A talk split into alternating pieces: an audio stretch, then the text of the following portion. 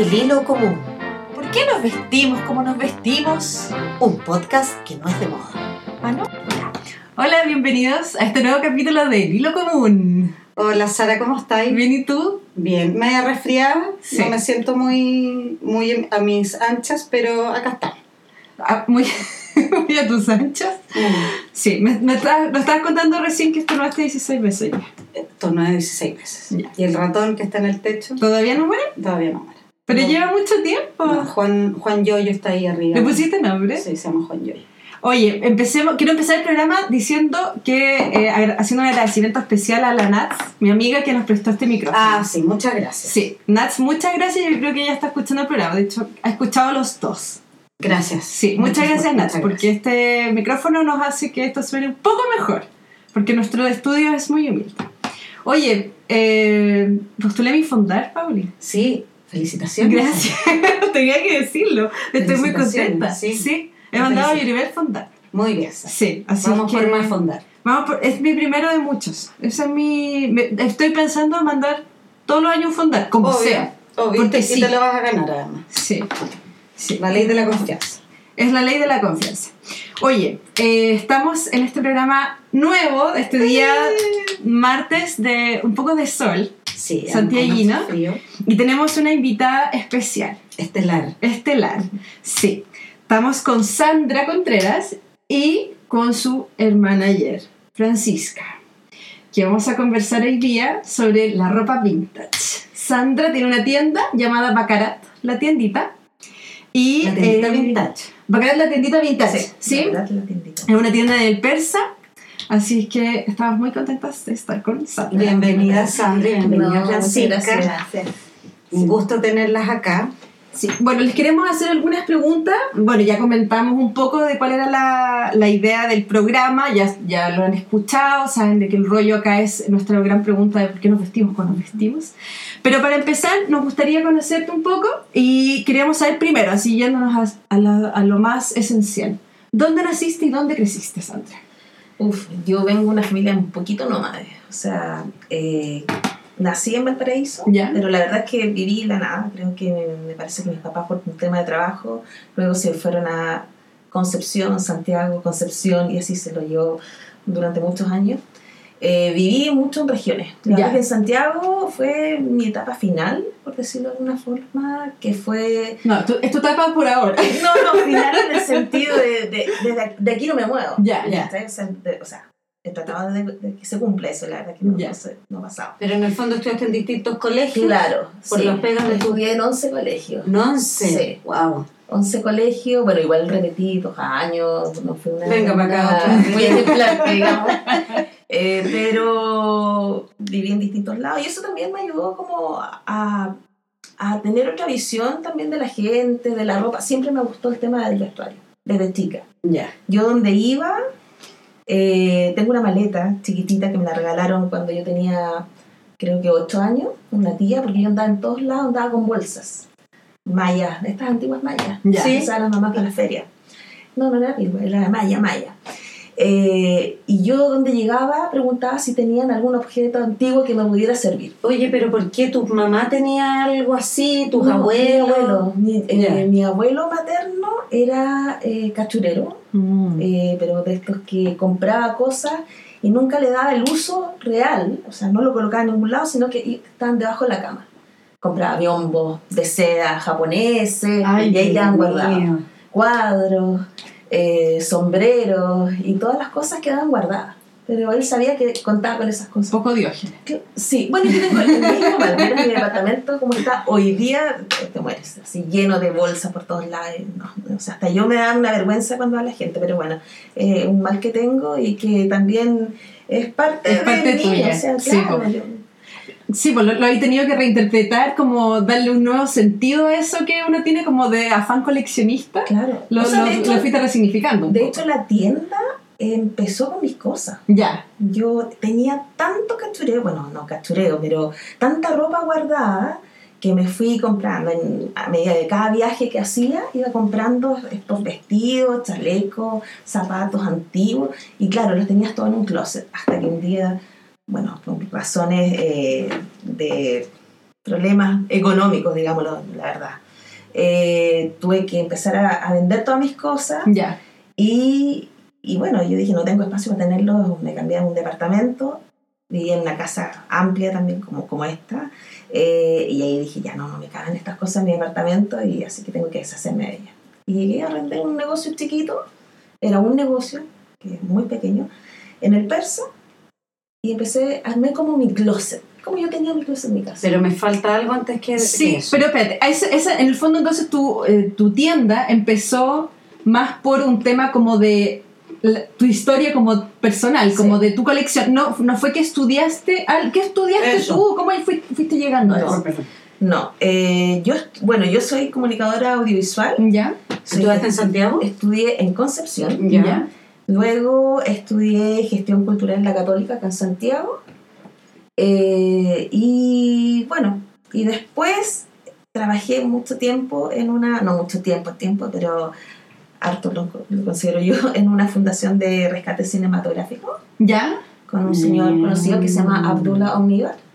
Eh, y trabajé ahí y mi pega era bastante, al principio yo la miraba bien así como en menos. Como la pega que te da para comer. el Sí, de, de hecho de repente era un poco aburrida porque tenía que estar haciendo llamadas por teléfono, invitaciones, que esto, que... La cosa es que, bueno, un día llegué y vi que había una máquina que yo no conocía, que era donde se revisaban las películas, ¿cierto? Las antiguas películas. Y empecé como a preguntarle al técnico, oye, ¿me puede explicar cómo funciona esto? Y como que me enamoré de la máquina, pero después descubrí que no era en sí de, de este gran aparato, sino que era de lo que se podía ver a través de ella. Lo curioso es que, claro, eh, esta fundación lo que hace era rescatar películas de familias chilenas. Como, como grabaciones caseras. Grabaciones caseras, cumpleaños, eh, las cosas que graban antiguamente. ¿Y, y como de qué época eran? Desde el año 40, las cosas que yo vi eran como más o menos desde esa época. Eh, bueno, habían otras cosas más antiguas, pero no estaban permitidos, o sea, que una persona que no supiera manejar estos aparatos las pudiera ver. Ya. Ahí estaba otra señora que era Carmen Brito. eh, pero bueno, ahí empecé. Y como que me empecé a enamorar de lo que yo estaba viendo. Y dije, oye, pero ¿y esto de qué se trata? ¿Y la gente? ¿Por qué se viste así? O sea, yo nunca había visto Mm. fotos de mi familia. Claro, pero una familia normal. Pero la gente que tenía estos aparatos eran familias más bien acomodadas. Entonces tú veías como otra realidad. Entonces fue como, oye, se usaban ese tipo de cosas y esas pieles y estos guantes. Pero tú ya tenías Ay, qué plantado el bichito del, del como lo que contabas de tu Claro, abuelo. claro. O sea, ya estaba esa semillita ahí, por Sí. eso te llamó la atención Claro. estéticamente. además. Estéticamente, claro. Era un punto más bien estético, justamente. Eh, y, y fue un periodo, o sea, yo dejé, de hecho, mi trabajo literalmente botado por, por dedicarme a estar ayudando a la persona que hacía como el montaje, que revisaba, que... Y fue como que yo dije, no, yo quiero dedicarme a esto. ¿Cómo se llama esa película italiana de este niñito? Cinema Paraíso. École, guau. Una cosa Ay, así. la vi. Claro, me, me- me llevaste para allá. Sí. ¿Te imaginabas así como, Sí. ¿cachai? No, de verdad fue como que me... esto es increíble. No, no Mira. he visto. ¿No? La banda sonora es... No, es impresionante. Es impresionante. O sea, en el fondo a ti lo que te empezó a gustar fue como esto de ver estas personas usándolas, Exacto, usando sí. prendas y viviendo como sus vidas cotidianas o su, Claro. sus rol- sus cosas diarias. Claro, o sea, yo de alguna forma yo creo que, claro, tenía, había muchas imágenes que alguna vez traté de imaginármelas cuando mi mamá, cuando chica me decía, hoy tu abuelo compraba esto, o tu abuelo mandaba a pedir ropa a Estados Unidos y traía cosas de la Quinta Avenida, y yo como que, ay, pero ¿y por qué no guardaron eso? Así como, es que ¿cómo vamos a guardar esas cosas? O uno nunca guarda tanto cachureo en su casa, entonces, y, yo trataba de pensar, y lo que tenía, y cómo era, y claro, cuando empecé a ver estas imágenes, como que automáticamente se me vino a la cabeza todo lo que mi mamá me había relatado de lo que hacía mi abuelo.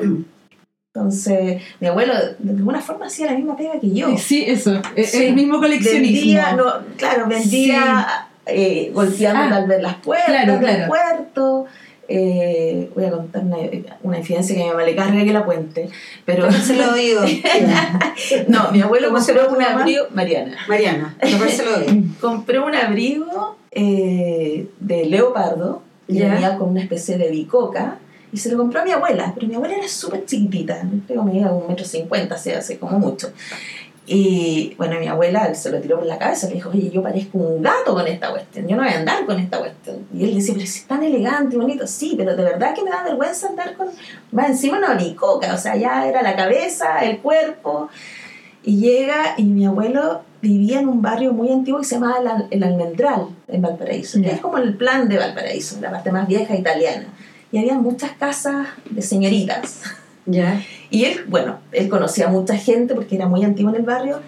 Y, y claro, le vendió este, este abrigo con la bicoca a, un, a una dueña de estas casas. Mm. Entonces, pues mi abuela la, la veía pasar con este abrigo y ese rey. Decía, "Bueno, definitivamente ese abrigo no era para mí. Las señoritas de casco suelto, como decía mi abuelita.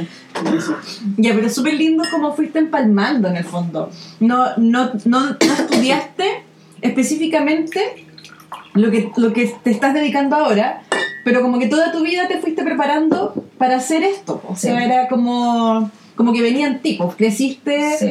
como, claro, como decías tú, con, con tu abuelo también coleccionando, con este afán como de cuidado, y de repente empalmó en el momento en que estabas trabajando, empalmó con, eh, con lo que estabas empezando a ver en estas grabaciones, y lo, y lo fuiste transformando al final. Después, pero ¿cómo llegaste después? Ya, veías estas escenas bonitas, estas imágenes de la vida cotidiana. eh, ah, no, pues ya, ya lo contaste. Tenías una colección tuya, Claro, eso, y la empezaste a vender. sí. Pero ¿por qué Perdón. tenías tu colección? ¿Por qué empezaste a comprar ropa? Porque me gustaba tener, me Pero gustaban era- las telas. pero era por tenerlas, tenerlas. ¿No las usabas? No, no, bueno, algunas sí, las Ya. que tal vez eran usables para mí, porque igual siempre he sido media gordita, entonces igual hay cosas que definitivamente uno no le venían, pero, pero sí eran por tener las telas, con, Observarlas. observarlas, pero más allá a mí siempre me ha pasado como que trato de, de analizar, chuta, eh, en qué minutos se usaron estas prendas, Claro. por qué se usaron, eh, no sé, como Porque que me imagino cosas, claro, siempre imaginaba cosas. O sea, ¿cómo, cómo, no sé, cómo habrá estado la persona que los usó en ese minuto, con qué ánimo para haberlas usado, porque de repente hay telas que eran muy como coléricas, así como... Oye, y el tema de las telas, de la calidad de las telas, ¿tiene que ver con que esto se denomine vintage? O en el fondo la pregunta acaba a, a la diferencia entre ropa usada y el concepto de vintage, porque mientras nosotros estuvimos revisando algunas cosas, eh, vimos que uno, uno de los elementos determinantes de la definición del vintage tiene que ver con la calidad de los materiales. Eso, Claro. eso eh, ¿cómo lo explicas tú? ¿Cómo, ¿Cómo se define lo del vintage en relación con lo que es la ropa usada como el concepto? Bueno, para, para empezar, más allá de los materiales, o sea, yo, yo le agrego un, un punto que para mí es importante, que es la parte, la carga más como histórica de la prenda. ya. Eh, yo si bien tengo muchas cosas que son también usadas, eh, pero la gran mayoría de los, de los vestuarios que tengo yo, yo sé la historia del vestuario. Yo se la he comprado muchas cosas a viejitas que yo les pido que me cuenten, eh, esto era tuyo, ¿en qué minuto lo usaste? ¿Por qué lo usaste? ¿Dónde lo compraste? ¿Dónde lo compraste? ¿Cuántos años tiene guardado? Eh, entonces yo ahí voy agregándole, tal vez no coloco una etiqueta, porque de verdad que al principio lo hacía, pero ahora ya con tanta ropa es un poco tedioso. Ah, Porque hay como Pero- una historia. sí. Ya. Pero, pero de verdad que al menos es la historia que yo quiero tener en mi cabeza. O sea, de repente no, yo les digo a las chicas, ¿sabes tú que esto era de tal y tal parte? Eh, bueno, están ellas si me quieren creer. Igual, igual yo encuentro, esto es una opinión muy personal, que si tú vas a adquirir ropa vintage, yo creo que es una responsabilidad saber lo que estás comprando. Por eso me parece Mm. súper bueno lo que haces tú, aunque sería ideal que tengáis la capacidad Claro. con la hermana acá gráfica, que etiqueta increíble, que va- vaya la historia, pero eso ya cuando seas, Claro. como te va a ir tan increíble después de este programa, pero me parece súper, a mí me encantaría, y siempre yo soy de las que pregunto, la tela de dónde viene, Mm. es chilena, ta, ta, ta. Encuentro que es una responsabilidad si, tú- si tú además te acercas a comprar ropa vintage. Sí. Es, es es choro saber Es que de dónde justamente, viene. Paulina, pasa eso. O sea, yo eh, he recorrido un montón de tiendas de ropa americana, de ropa. Bueno, hay muchas Mm. tiendas acá que dicen que son vintage. De hecho, existe una, bueno, es una propaganda así. Existe una tienda que se llama Vintage. Sí, po. Ah, claro. Pero ninguna de esas cumple realmente eh, el objetivo que yo buscaba, que era como saber de dónde venía cada cosa. Ay, yo he descubierto que de repente, no sé, por ejemplo, dicen, no, que esta es tienda americana. Ya, pero americana, porque ayer fui a ver a Estación Central, mi sueño era comprar un fardo, pero un fardo para saber, para abrirlo nomás. Saber qué tiene. Claro. Mm. Entonces fui a preguntar y al final eh, el chico, el dueño de la tienda, me dice, ¿sabes qué? Me mandó con un caballero y me dijo, explícale de qué se trata esto, porque yo soy muy como, como que casi hago una investigación para comprar algo. Entonces llegué y le dije, no, pero es que si tú tienes ropa que dice americana, japonesa, eh, china, Holandesa, alemana, claro. holandesa, yo pienso que cada país tenía su propio diseño y, y por ende Mm. cada fardo es totalmente distinto uno de otro. Claro, no, me, vienen no me supo explicar eso. textiles distintas. Claro, claro. Como Entonces- no sé, pues si viniera, eh, no, no sé, pues Colombia seguro vendrían algodones blancos con, con encajes, que no sé, no sé si es Colombia, no sé qué país tiene toda una industria del encaje. Entonces uno podría imaginarse que vienen fardos con cosas así. pues. Claro. Entonces, claro, tenía como esa duda y yo dije, bueno, no, acá me están vendiendo, eh, literalmente como se dice, la humana, me están mintiendo, no es así, o sea, acá mezclan todo y nadie hace una selección eh, así tan detallada como para decir, ya, este es un fardo alemán, este es holandés, este es danés, no sé.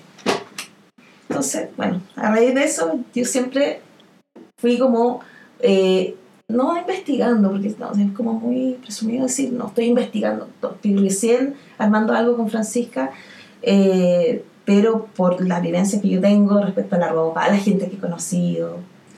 Es súper común que, que la gente diga que, tienen, que hay muchas tiendas vintage, por ejemplo, con, al- con lo que preguntaba Sara, por ejemplo. Eh, pero el vintage también se, se ocupa mucho porque es, algo ya ma- más marketero, una, Claro, eh, absolutamente. eh, es algo de marketing. Eh, me parece genial que existan estas tiendas. Yo le digo de second hand. Sí. Eh, es fantástico porque la cantidad de basura que hay ahora con la ropa es terrible. Sí, Pero no hay que olvidar que las second hand, si bien son tiendas también que tienen ropa de hace tres temporadas, de la misma marca de retail, de H&M. De Sara. Es chistoso porque acá llegó H&M y yo hace muchos años ya me vestía con H&M de la ropa Americana. usada. Claro. Entonces, no hay que confundir, o sea, hay Mm. que, yo por eso le decía a Sandra y siempre defiendo ahí como su manager, defiendo el negocio y le digo a la gente, en realidad de repente entra mucha gente a la tienda y dice, ah, está ropa usada, Mm. y se va. Y yo, no, no, no es ropa, o sea, sí es ropa usada, obviamente, porque una ropa que tiene 50 años de historia es, eh, es medio raro que nadie se lo haya puesto. Claro. Eh, pero en realidad esto es ropa vintage que se refiere a una época, que tiene una historia, eh, que tiene unas ciertas telas que, está, eh, que, están, que dependen de esa historia también, que vienen como consecuencia de eso. Entonces hay que ser un poco más eh, riguroso Ujú. en ese sentido en- con lo que uno está entregando como, como producto. Claro, claro, y también con el uso del concepto y cómo vaya introduciendo esto, porque no es, como dices tú, pues no es solo tener como un montón de ropa usada, si uno entra, no sé, porque a cualquier tienda en bandera, encontráis con un montón de cosas que no tienen, ni siquiera hay una selección tampoco, uno no, uno no ve el cuidado que uno ve en la tienda, en la tienda de ustedes, pues de, donde hay las cosas, además de que están organizadas como por, por tema, eh, no sé, se ven distintas, hay una presentación como, como súper especial respecto a lo que están haciendo. Y también tú, tú me, de hecho cuando nos conocimos, me empezaste a contar un poco la historia de cada prenda, Sí. lo, lo, lo que ibas como sabiendo de cada una de esas cosas. Ahora, eh, ¿hubo alguna razón detrás de instalarte en el persa? ¿Como buscabas algún tipo de público en especial? O... Claro, porque nos estabas contando que por- empezaste a vender Sí. tu propia colección, Sí, claro. Que era parte tuya, o que la usabas tú y otra que la Claro. tenías así como para mirarla por lo que el valor que tenían. No, la- ¿Decides empezar a venderlas? Decidí empezar a venderlas, pero la verdad es que en una primera instancia como que no me preocupé mucho del lugar. Ya. Eh, sí sabía que el persa eh, era un lugar súper concurrido, fin de semana. Yo quería, la verdad es que por un tema, no quería trabajar tampoco toda la semana dedicada a la ropa, porque yo decía, no, no, no es lo mío. Claro, esto es como un gustito. Eh, claro, no. Nunca me había ¿No dedicado a pensabas trabajar todo lo que había detrás, No, lo no, que iba a salir de no, esto? No, Mm. nunca imaginé que iba a tener tanto revuelo. Digo revuelo porque de verdad que ah, Mm. yo he tenido como súper buenas críticas. Eh, si bien es una tienda casi así, yo le digo ya ahora de culto, porque Mm. existen Nostalgic, existen otras tiendas mucho más antiguas que trataron de armar un cuento más vintage. Y, pero mi tienda, no sé, ha tenido algo súper simpático porque eh, desde el día uno que yo instalo esta tienda chiquitita, eh, empezaron a llegar como productores, periodistas, y como que de alguna forma ellos me abrieron los ojos un poco en armar este cuento un poquito más grande, o sea, dedicarme lo que hoy día me dedico 100% al vestuario. No, no hago otra cosa. Antes sí. O sea, antes me dedicaba a trabajar en otras cosas. No, ahora solamente trabajo en vestuario. Y el vestuario en la tienda. Y estas prendas que te llegan cuando las, cuando las vas encontrando, les has, no quiero hablar de modificaciones, pero si son necesarias las reparas, si tienen Pequeñas. pequeñas reparaciones, o sea, tratas de encontrarla lo más... Sí. eh, La verdad es que no toco las prendas. O sea, eh, mi hermana se ríe porque yo le digo, no, yo no, no sería capaz de hacerle una basta. No sé. Mm. Yo digo, tiene que, o sea, la historia de esta prenda es, es tal cual como llegó. Ya. Entonces, si yo, además, si yo la, yo no, yo no soy diseñadora, pero si yo acorto la, la- el vestido, queda otro corte. Claro, no sé, porque a veces estos, estos abrigos, estoy pensando en los abrigos, de repente vienen con el forro escosido. Ah, Eh, claro, esas pequeñas pe- cosas. pequeñas claro, esas cosas pequeñas, sí, pequeñas cosas, o botones, de repente si le falta un botón, Ya. bueno, antes cambio los botones, pero Sí. trato de buscar botones antiguos, ¿no? Ahora que, que mencionaste eso, me acordé que yo me compré un vestido vintage, no me acuerdo dónde, pero era muy... Ah, lo compré en bandera, ¿cachai? Pero cuando todavía Cuando había Bandera cosas lindas, como que ahora está No, ahora sí, es horrible, sí, muy en la época de nosotras, bandera era. Sí. era de verdad bandera. Y caché que compré un vestido naranjo con brillitos y esas telas antiguas como gruesas con caída, ¿cachai? Y era manga corta, cuello súper subido, hasta acá el corte, como corte princesa, Sí. y era largo, largo, largo, largo, hasta el piso, muy setentero, po, ¿no? Y yo así la corté, pues, ¿cachai? Dije, ah, ma- no voy a usar un vestido tan largo, entonces lo corté como medio mini. Y dije, ah, bacán, pues, y me quedo con el otro trozo y haré, no sé, un cojín. Ay, me arrepiento tanto, maté el vestido, lo maté. Claro. Lo maté, ¿cachai? Porque ahora es un vestido corto ya, ¿cachai? No sé por qué quería mostrar las piernas, da lo mismo, ¿cachai? Pero yo creo que en ese momento lo vi largo y era como, no, es que tenía como, en ese momento yo creo que tenía este concepto de, no, es que no se usan tan largo. Claro. Pero como no importa, ¿cachai? Como que me arrepiento mucho de roto ese vestido. Lo, lo, lo, lo cercené, lo asesiné, lo maté. Yo siempre molestaba a mi hermana porque, eh, bueno, hay una serie que muchas de las niñas que han abierto tiendas estilo vintage se han basado en esta serie, que es eh, Girl Boss. Ya, Sí, ah, Eh, Ella, la chica, eh, descubrió una chaqueta y la vendía y se daba cuenta que en realidad podía lucrar con, con este tipo de negocio.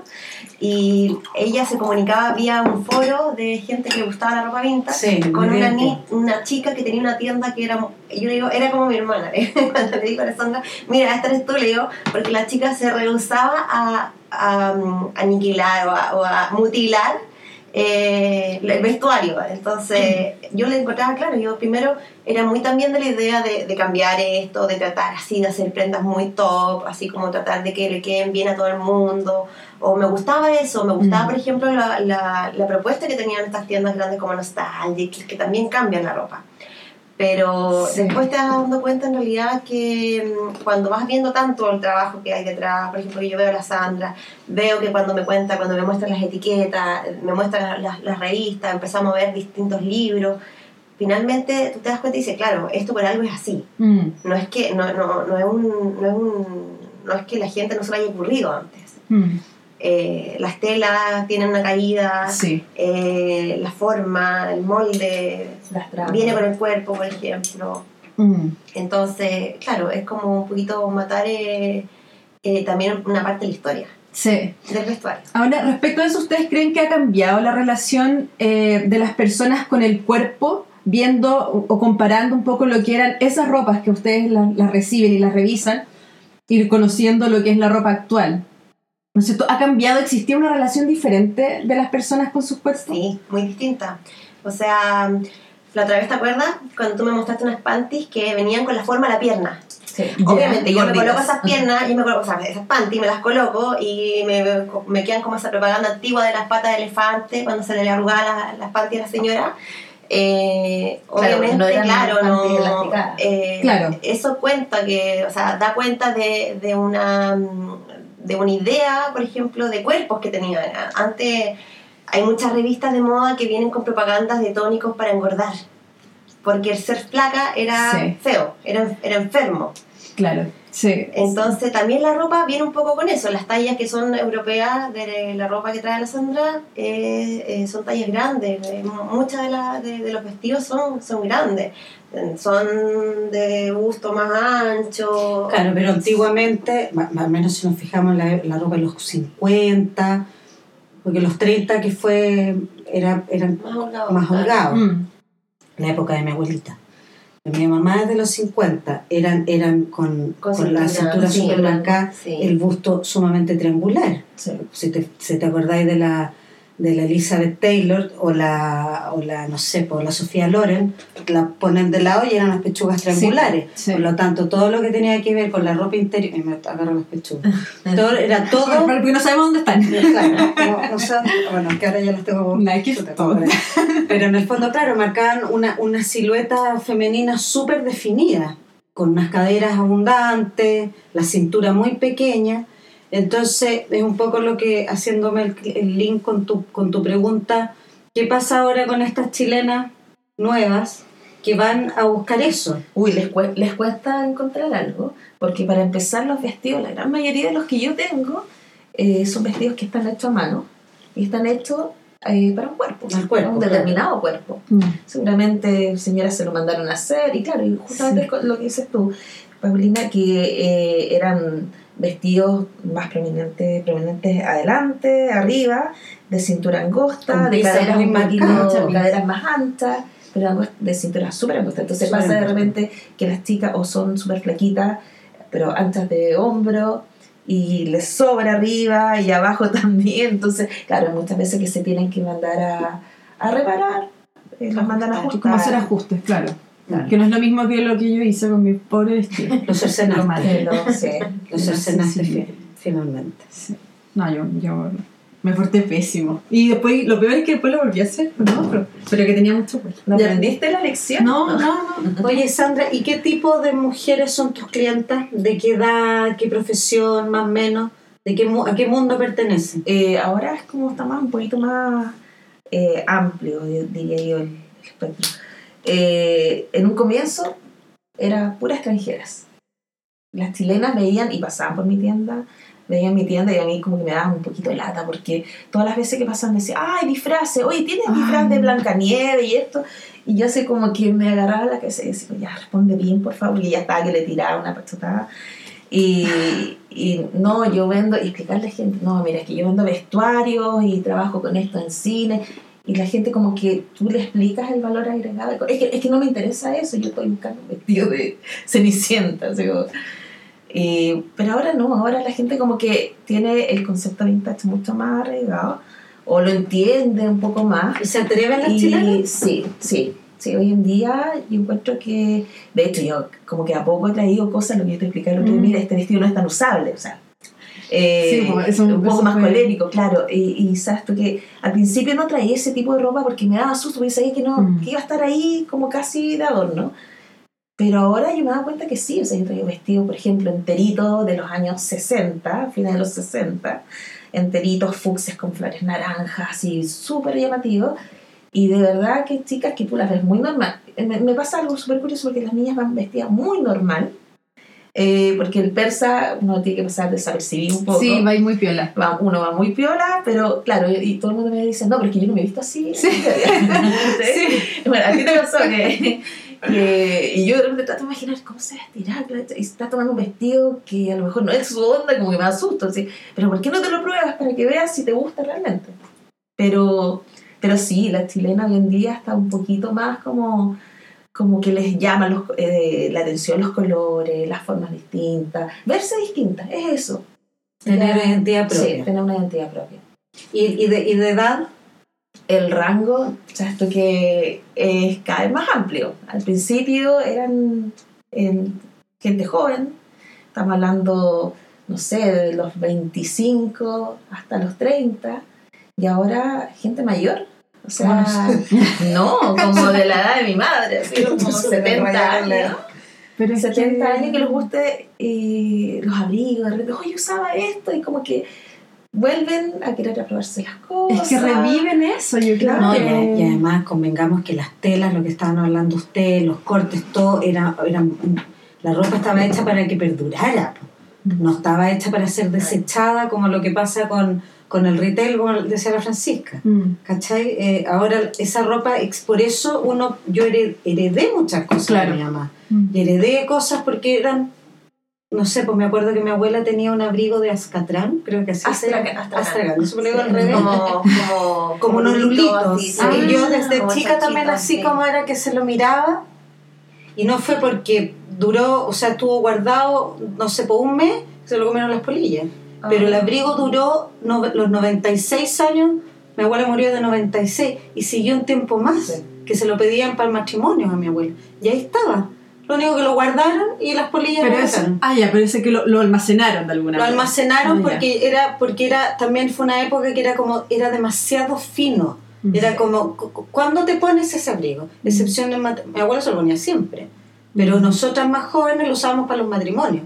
Ni, ni préstame el abrigo, qué sé yo. Y, y se, se quedó ahí, pues y murió. pues. Pero era, eran ropa que se, se usaba Sí. para hacer heredad. Claro. Sí. Sobre todo los abrigos, las carteras, los sombreros, todas esas cosas. Es que eran otras manufacturas. era otra manufactura muy- Cosas se hacían justamente, como dices tú, para durar. O sea, para durar. eh, eran cosas finas, con. De hecho, no sé si sabes mucho de qué está, cómo es el No, astracán. ni idea. Yo sabía que era Eh, fino. El astracán es un neonato. Es una abejita. Mm. Eh, por eso que es tan crespa sí, y brillante. Sí, pues sí, es como casi como un, como un terciopelo. Ya. A la distancia no se nota el pelo. Ah, ya sé cómo es. ¿Cachai? Pero tú te acercas, Sí. es una cosa Ya. Y por eso que preciosa. es, tan caro, fino, porque de verdad que el proceso era bastante, Sí, po. Sí. bastante penoso, por decirlo Sí. menos. sí. Claro, no, sí. Mi mamá también tenía un abrigo de, como de nutria, no sé. Y también me decía, lo, lo tuvo mucho tiempo y lo usaba mucho para los matrimonios y también en un momento igual lo dejó de usar porque ella no era como bien visto usar ese tipo de como en abrigo. los 80, ¿te acordás? Sí, pues. Y, y después me acuerdo que lo sacó un momento y se había roto entero. Está destrozado, como que no. Porque los abrigos no hay que colgarlos, no se Mm. cuelgan, se rajan. La, la- Se doblan, Ah, se- y se la- como las partes donde van. Y que pesan mucho. Claro. Claro, el peso y además que no es una pieza, son varias Ah, piezas. claro, Entonces se po. empiezan a quebrar. Se empiezan a así. bajar. Sí. Mm. Ahora, la vez que nos conocimos me comentaste un poco de que tú ibas armando como distintas búsquedas de, de prendas. Algunas te llegaban, algunas veces algunas señoras o personas que tenían diferentes colecciones te contaban, oye, tengo una colección, o a veces tú también viajabas. Sí. Ibas, ibas como en la búsqueda de cosas. Y en un momento me contaste que eh, habías intentado hacer una, una recolección de prendas hechas en Chile. Sí. ¿Cómo fue eso? Eh, bueno, esa recolección fue a partir de gente que pasa por el persa, lo que yo te contaba, que cada vez gente mayor. Eh, y bueno, con- he conocido gente muy simpática, señoras de 80 años, 90 años incluso, y ellas me han dicho, yo tengo mucha ropa guardada que yo usaba en los 60, 70. Y, y me invitaban a sus casas, y ahí, bueno, con una tacita de té, me empezaron a contar cuándo habían usado esto, y, y yo actualmente les se los compro. Se los compro. Y como que, como que ellas la habían tenido años guardadas, pero veían tanto como que sabía que yo le tenía un amor a todas estas cosas más viejas, que al final como que ya, bueno, ya te lo voy a vender. Me lo han pedido nietas, eh, las Mm. hijas de mis amigas, y nunca me quería deshacer de esto. Pero a ti te los voy a vender. Ay, ¿y que- cómo las convencía? ¿Y No qué sé, heavy? no sé, yo creo que se daba, bueno, conversaba, eh, interactuaba con Porque- ella. para saber Porque yo cómo creo que la Sandra cosa. logra transmitir el amor que tiene por Sí. las prendas. Y si tú tienes guardado un abrigo Eso. o algo estoy- que tú quieres mucho, que fue parte de tu vida, como dices tú, que tú le das tanto valor a eso, Sí. una viejita de 80 años, la nieta lo va a usar quizás la ve y después va a terminar sí. botado, no sé. Quizás Entonces- mejor dejarlo a alguien que realmente lo va a que apreciar, los valores. que lo valore y que, que se lo va a vender a alguien que también lo va a apreciar. Y no sé. además, además como que lo que me parece choro de ahí es como esa, como que alguien haya guardado durante tanto tiempo una prenda porque en el fondo la atesoraba, o sea, la guardó, la guardó, pasó el tiempo, pasó el tiempo, ya no lo usaba, o sea, estaba en el closet haciendo espacio Sí, y que heavy que, llegue- que llegues y como que se conecten. sí. Eso lo encuentro como... Ahora, bueno, la gente mayor tiende a guardar las cosas. Sí. Eh, yo creo que simplemente es por el hecho de que antiguamente las ropas tú las guardabas y las sacáis 10 años después y las volvíais a usar. O sea, eso es súper común en la gente más adulta, pero la, la gente joven no. Va desechando, botando. Sí. Eh, y, y pasó, bueno, me pasó un, algo muy simpático, que eh, conocí una viejita de 85 años y ella tenía, bueno, empezamos a hablar, llegué a la casa porque el sobrino me dijo, mira, mi, mi tía está media enfermita y tiene hartas cosas que a lo mejor eh, tú se las puedes comprar porque necesita comprar remedio. Ah, ya, fui, llegué con mi carrito, todo, y, y he descubierto gente, pero ya increíble, así que tú te Mm. imaginas, no te imaginas una señora de 85 años que había sido parte del Big Bamboo. Quiere decir lo mismo que te había sacado las plumas. Claro, así. Y de repente llega la señora, ni el, ni, ni el sobrino sabía que tenía estas cosas guardadas, con una bolsa. El conchero. Claro, El conchero, ¿cómo y- se? No, el cochero de No, abajo. no, Perdón. Y agarra una bolsa muy vieja. Y dentro de esa bolsa venía otra bolsa. Y así sacando. Y realmente saca una pieza que a mí me llamó mucho la atención, más allá a lo mejor de las plumas y todo esto. Fue una especie de chaleco eh, cortito con puras lentejuelas. Lleno de lentejuelas. Ah, Y era- pero sin Y manga. era sin manga. Ya, como un bolerito. Como una especie de bolero. Bueno, y estas lentejuelas tenían una forma bien particular, que después yo fui como eh, entendiendo un poco lo que ella tenía, porque, claro, yo no sé mucho de la historia en sí de, de la ropa, del vestuario. Eran unas lentejuelas, perdona, que no Pero- tenían el hoyito al medio, lo tenían No, arriba, arriba. claro, Y como tienen forma. Bueno, Sí. la cosa es que eh, ella me dijo, yo esto lo adquirí en un lugar, como que no le daba mucha lata decir que había trabajado en el mismo banco. Hasta que en una llegué y se la tiré. Entonces tú hacías como un burlesque, algo. y, muerta de la Sí, risa no sí, nadie". sí, me dijo. Pero mi sobrino no sabe Ay, que yo no. hacía este trabajo. Entonces llegué, bueno, le dije, bueno, yo quiero Pero era como esto. bailarina de apoyo, ahora sí. Yo creo, no, tiene que ser una muy, muy conocida, porque yo al menos no traté de buscarla y no, no la Sí. identifiqué. Pero, pero sí, bueno, y tenía este especie de bolero y ella me dijo, mira, nosotros, toda esta ropa llegaban de afuera, pero no me pregunte de dónde llegaban. Bueno, empecé como, me llevé el bolerito, empecé a investigar, tengo un amigo que es vestuarista de Andrea Films, que trabaja con Cayosi durante muchos años, y él me dice, Sandra, esta pieza, ¿tú dónde la obtuviste? Y le conté, lo mismo que le estoy contando a ustedes.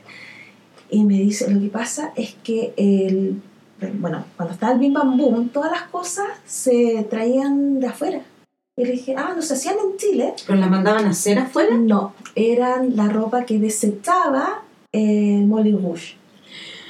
Y me dice, es que esta lentejuela es clásica del Rouge, la que va con el hoyito arriba. Y yo no, claro, yo no tenía idea. Yo dije, yo, no, porque la historia de ella me pareció entretenida, pero no tenía idea que podían venir de allá.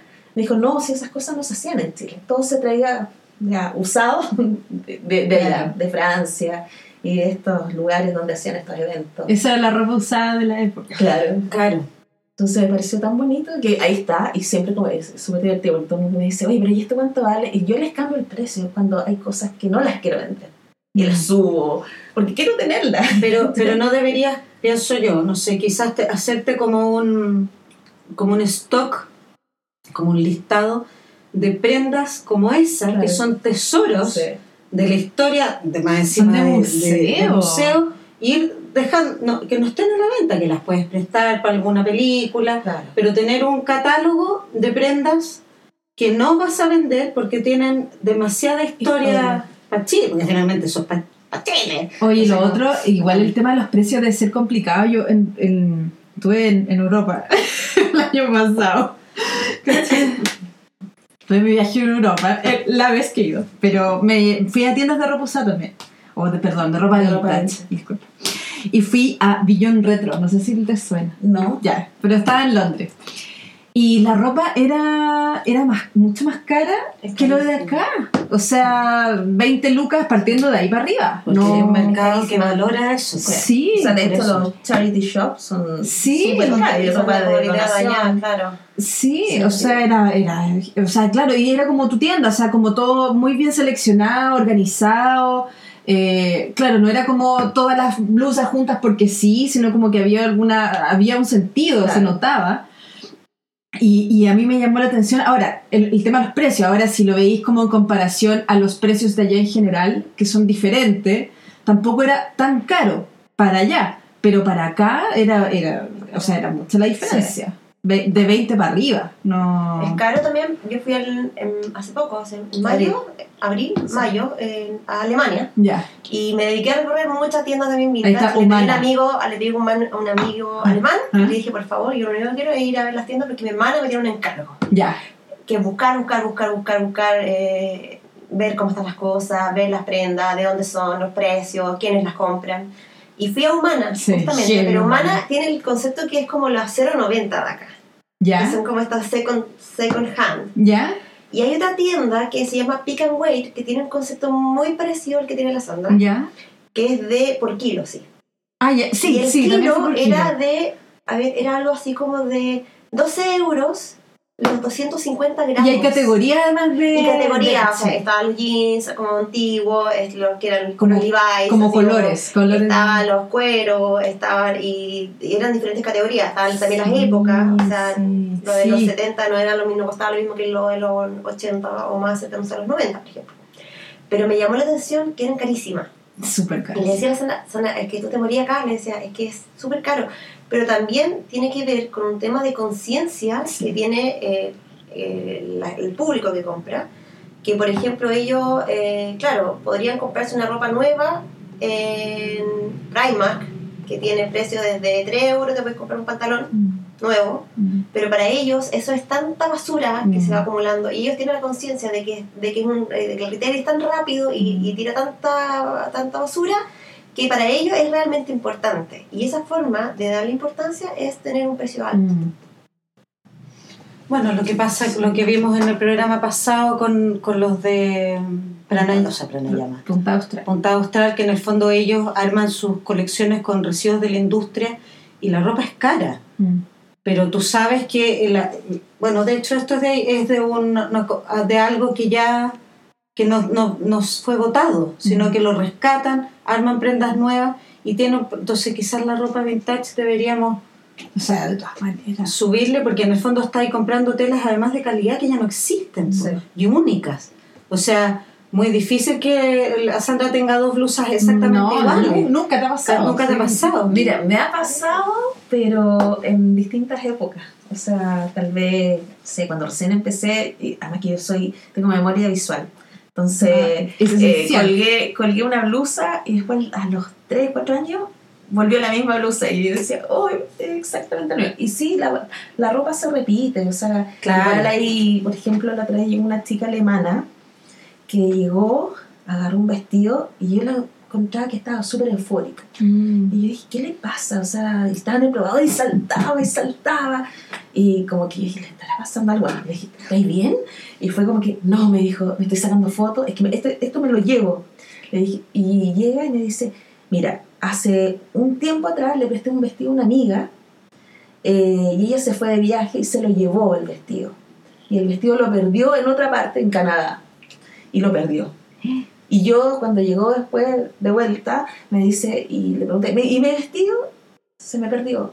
Y ella estaba súper mal por su vestido. Y, dice, y lo encontré en Chile. En tu tienda. ¿Y era el mismo vestido o era uno similar? Sí, o sea, tiene que haber sido similar. O sea, no, o sea, el mismo diseño, el- la misma Oh, trama, el mismo corte, la increíble. misma marca, todo. Eh, pero era, se había repetido. Está bien, claro. Claro, entonces lo que pasa es que yo veo eso, que también acá en Chile, bueno, es una cosa que yo he visto desde siempre, que en general, ahora ya no, las nuevas generaciones, a vestirnos todos muy parejos, Mm. muy iguales. Y muy estrecha, ese es mi Muy, claro, como, como, el, como el azúcar, pues somos todos buenos para consumir Mm. azúcar, pues. bueno. Mm. Entonces, estos pequeños nichos que aparecen como tu tienda o como otras, o, o- o estos nuevos diseñadores que hacen cosas, es decirte, vístete distinto, sé Sí. distinto, a- contribuye con el planeta un montón, de- pues la gente, porque y además es más barato, además Mm. vestirse en el retail, Mm. pero también tienden a uniformar a, a- a todo el mundo, Claro. ¿cachai? Bueno, o, o el- comprando los estilos, como Es- decías sí, tú. sí, que eso... Que H&M te vende el, el estilo rockero, el estilo Claro, romántico. la tendencia. Forever 21 es muy así, pues como que encontré como bo, eh, después rockera, Claro. punk. Y es como que te compráis, no compráis, te compráis una identidad. Es como si Sí, estuvierais buscando exacto. algo que tú no eres capaz de analizar por ti mismo, porque en el fondo el rollo de, de cómo te vestís debería pasar un poco por un autoanálisis de qué me gusta, por Y qué me gusta usar esto, qué color me hace, me hace sentir bien. Y buscar, claro. De repente una Sí, blusa, ponte tú a tu tienda con unos pantalones que, de, que usaba mi mamá, con Exacto. algo que encontré en la ropa usada. No sé, como no, no comprar el modelo, el modelo perfecto armado, porque en el fondo, claro, te da la identidad, es azúcar, pues para mí. Es como te da el placer momentáneo que soy rockera por cinco Claro, y minutos. al día siguiente soy soy súper gitana. Y es como, Claro. como que, no sé, no lo entiendo. No entiendo cómo esa relación Claro. actual. A mí me pasa un poco de que es por el tipo de, de, de tiendas que existe. O sea, como se masificó esto de Forever 21, HM, toda la cuestión. Eh, como que ya se generó esta costumbre de ir a una sola tienda y comprártelo todo. Y no como lo que yo me acuerdo que era cuando yo era más chica, que quizás la Fran también le pasó lo mismo por la misma época, de, no sé, dos- los dos caracoles. No sé si te acordás de una tienda que se llamaba Katsika, que yo la era los dos caracoles y no podía encontrar a nadie que se acuerde. Bueno, yo era de Conce. Ah, venía, de venía a comprar, venía a comprar los dos caracoles porque había ropa distinta que en Conce Sí. no había. Sí. Entonces, claro, a mí me pasa que yo me recuerdo, eh, mira, veníamos a la casa de mi abuela que vivía en Maipú, en una casa súper antigua, y al frente se puso uno de los primeros flamantes. ¿te acuerdas? Ah, ya. Y la Sandra me compró, como yo tenía 11 años menos, me podía llegar y vestir como una muñeca, y yo feliz, po. Y me compré una camisa de los años 70. Y yo me parecía esa niñita de la tribu Brady, ¿cachai? Así como, ah, y, y con, con camisa de los años 70. Con puntas. Con puntas, Sí, y con gran bordado, cuello, con que era la época, porque nosotros estábamos en la universidad en esa época, Sí. de seguro. Y claro, yo iba a la ropa usada, que era en esa época, cuando yo estaba en la universidad, era realmente ropa usada. Yo no encontraba, encontrabas cosas, pero venían de Alemania, Mm. sobre todo las que estaban ahí cerca en el centro. Eh, Y ahí yo usaba, me acuerdo, camisa de setentera, ca- café oscuro con los cuellos hasta Sí. acá. Y todas nos vestíamos, ¿cachai? Porque era muy caro comprarse ropa y tu universitaria, puro bandera. Sí. Con unas cuestiones blancas, todas llegábamos con unas pintas muy divertidas. que caché que Katsika, que estaban los dos caracoles, lo bacán que tenía es que era una tienda vintage, pero en los 90, ¿cachai? Como antes de que existiera ya más, más como instalado como concepto.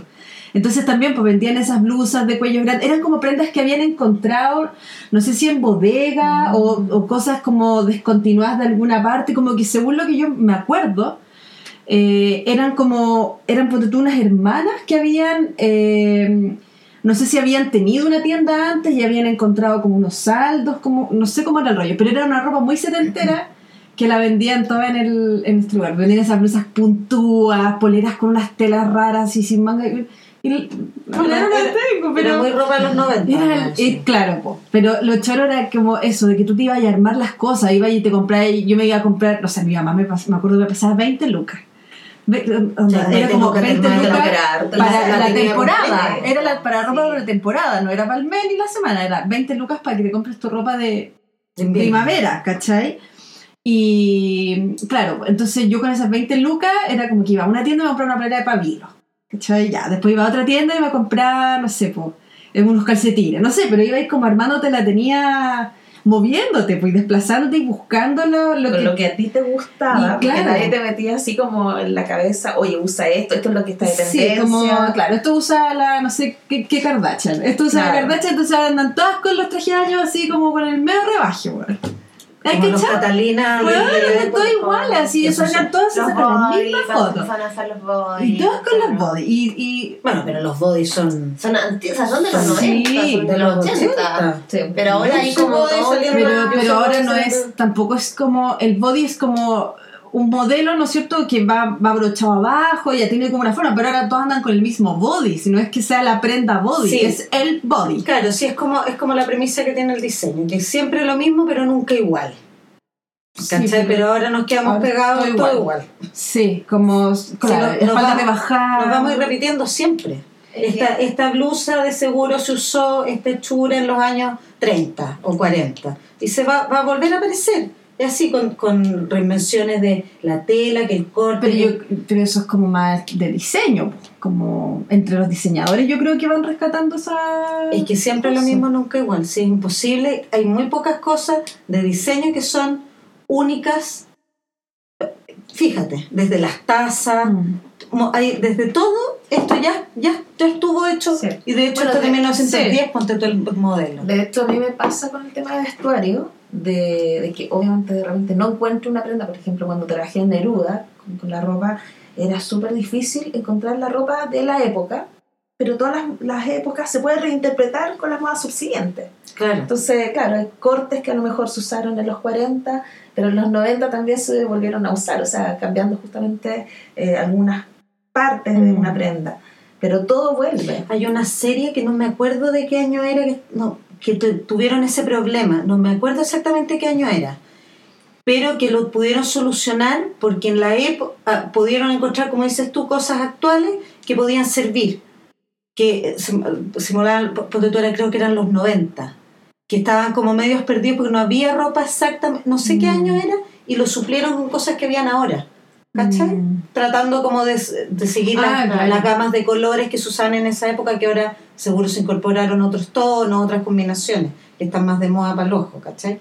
Pero lo suplieron así, con cosas que habían en el, en el periodo actual. Claro, de repente se puede hacer eso. eh, eh, yo siempre me fijo también, dado la- el trabajo de la Sandra, me, me fijo en la, en la serie, por ejemplo, a me fijé en los 80 que suplieron un, un suéter. Y el suéter lo vendían en, en París.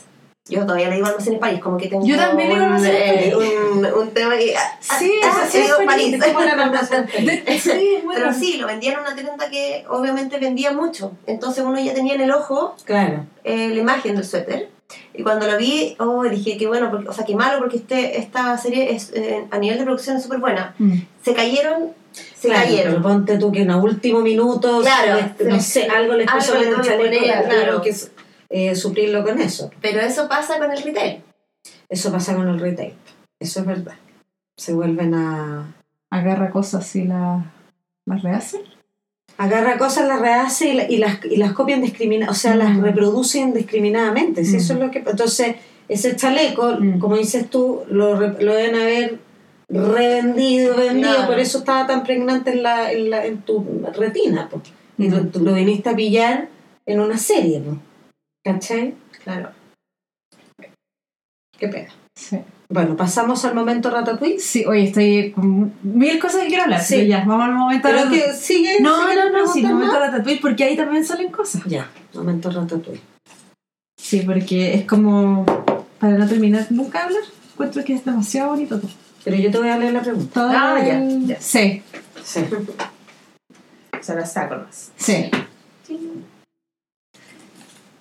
A ver qué sale. Aquí hubo un momento Ratatouille al final. ¿Cuál es la prenda favorita de tu closet y por qué?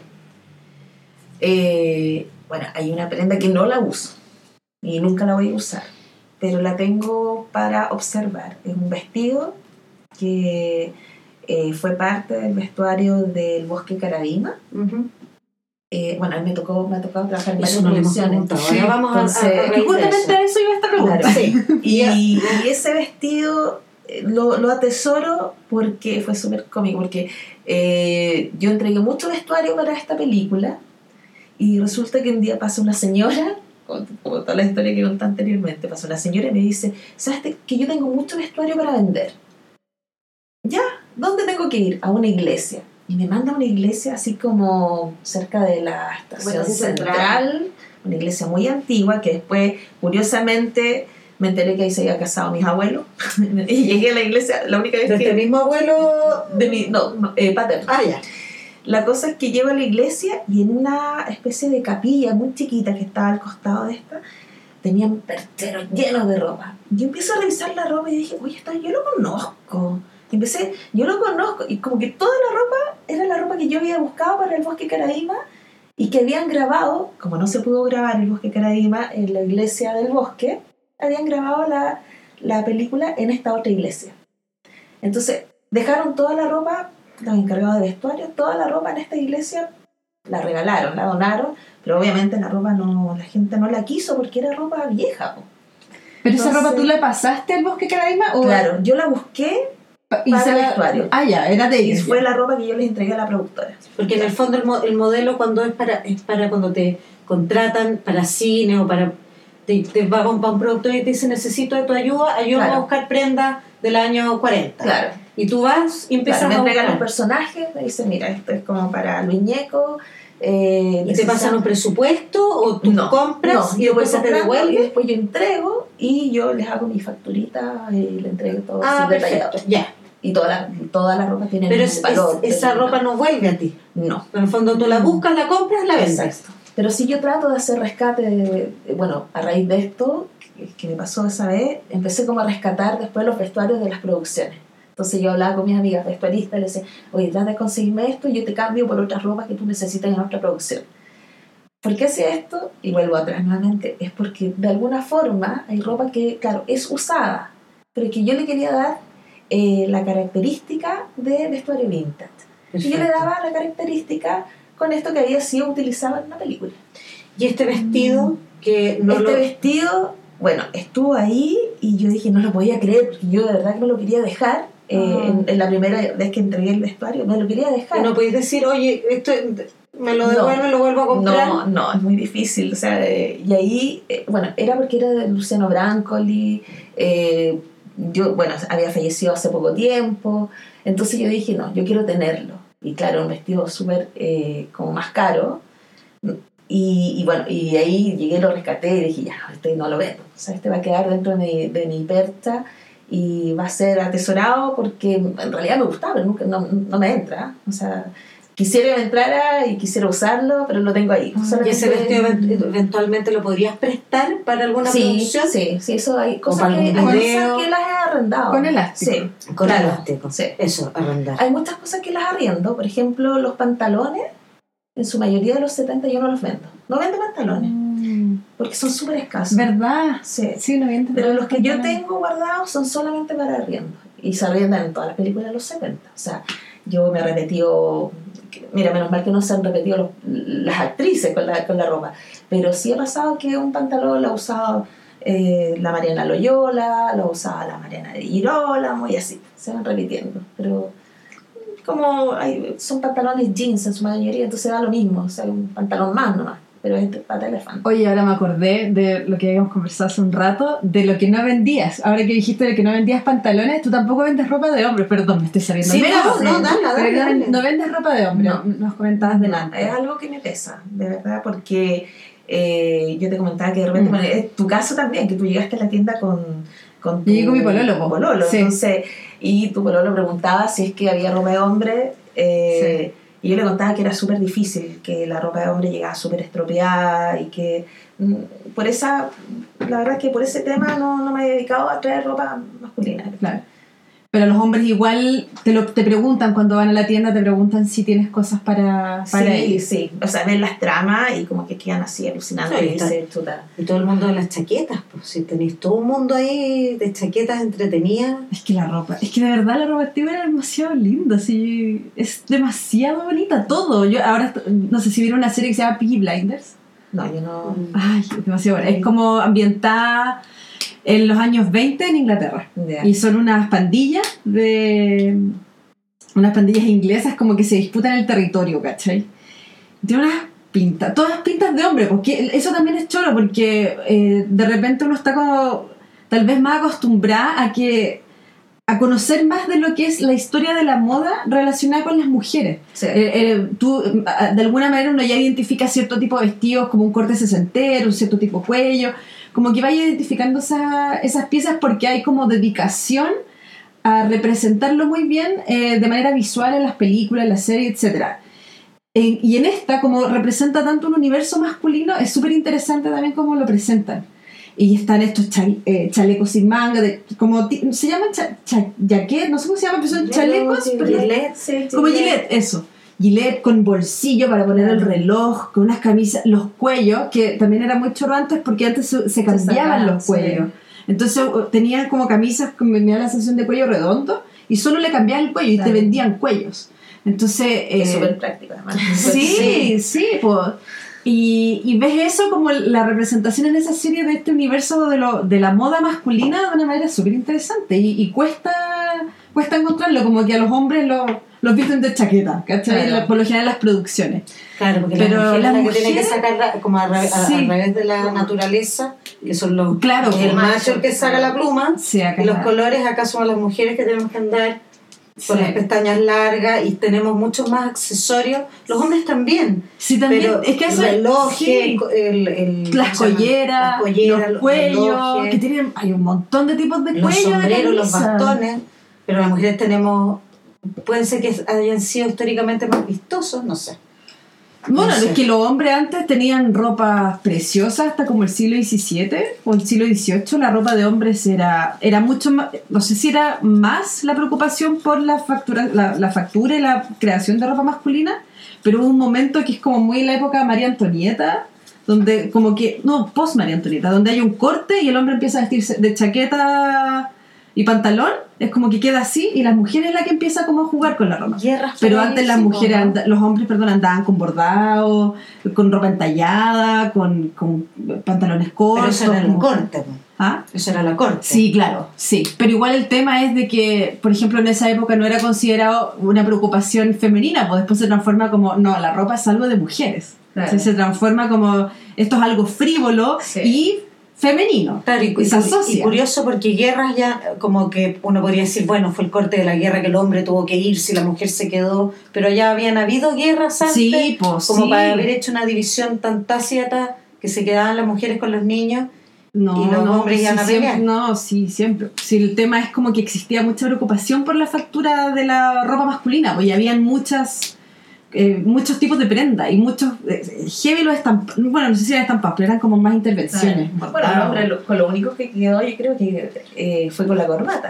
Sí, La es corbata- como... Con la corbata como que pudo jugar un poco más después, los Sí. diseños, Sí. los colores. Sí, pero, sí, pero, pero hay cosas, y eso es lo, lo divertido. Porque, por ejemplo, esto de los cuellos que hablamos recién. En, eh, si uno va como, no sé, a Falabella y hay una parte donde hay cosas a medida, que yo creo que muy poca gente tiene la plata para hacerse las Ah. camisas a medida, los hombres. Y tienen muchos tipos de cuellos, muchos, así más puntudos, más de, de- a la- no sé, no, más ancho, etcétera, o más redondo. Pero no, no sé si la gente, si los hombres jugarán mucho con eso, pero, pero existen. Pero claro, son muy caros para acceder. Ahora como que los cuellos de hombre, que mi pololo los odia, son estos cortitos con un botón chico. Ah, Eso es todo lo sí. que hay. Y son todos así, cuello chiquitito con un botón. Todo Bueno, caro. antes había también muchos sastres. Había Sí, muchos sastres sí, po, que...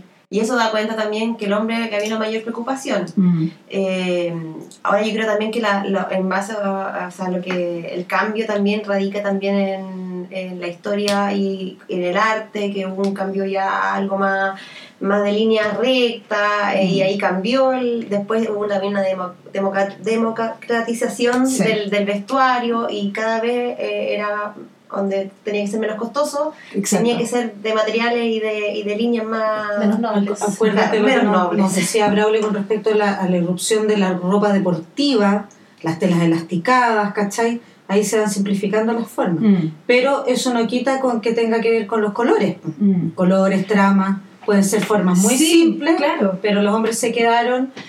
Esa cosa del caballero, que lo, tiene que ser más formal. Es, es que ahí hay un punto, porque en el fondo, claro, los hombres, si finalmente fuera que la ropa masculina es un pantalón y una camisa, Pero con un pantalón y una camisa podía hacer millones de Exacto, cosas. podía po. ser millones de cuellos, millones de cortes, millones de, de, De estampado. de puño, de puño, Claro. El juego con los botones, contrastes con Bueno, los hilos. alguien se le ocurrió decir, los hombres no juegan, no se divierten. Es que los hombres tienen que echar tienen- plata a la casa, las mujeres Sí, pueden Sí. soñar y pegarse la bola. Sí, Alguien, dijo- alguien un mandato así dijo. sí, eso. claro. Los hombres son fomes serios porque tienen que O sea, no se pueden quedar en la casa con los niños. Pero aún así, eh, tengo muchos amigos europeos que les llama la atención que en Chile ¿mm?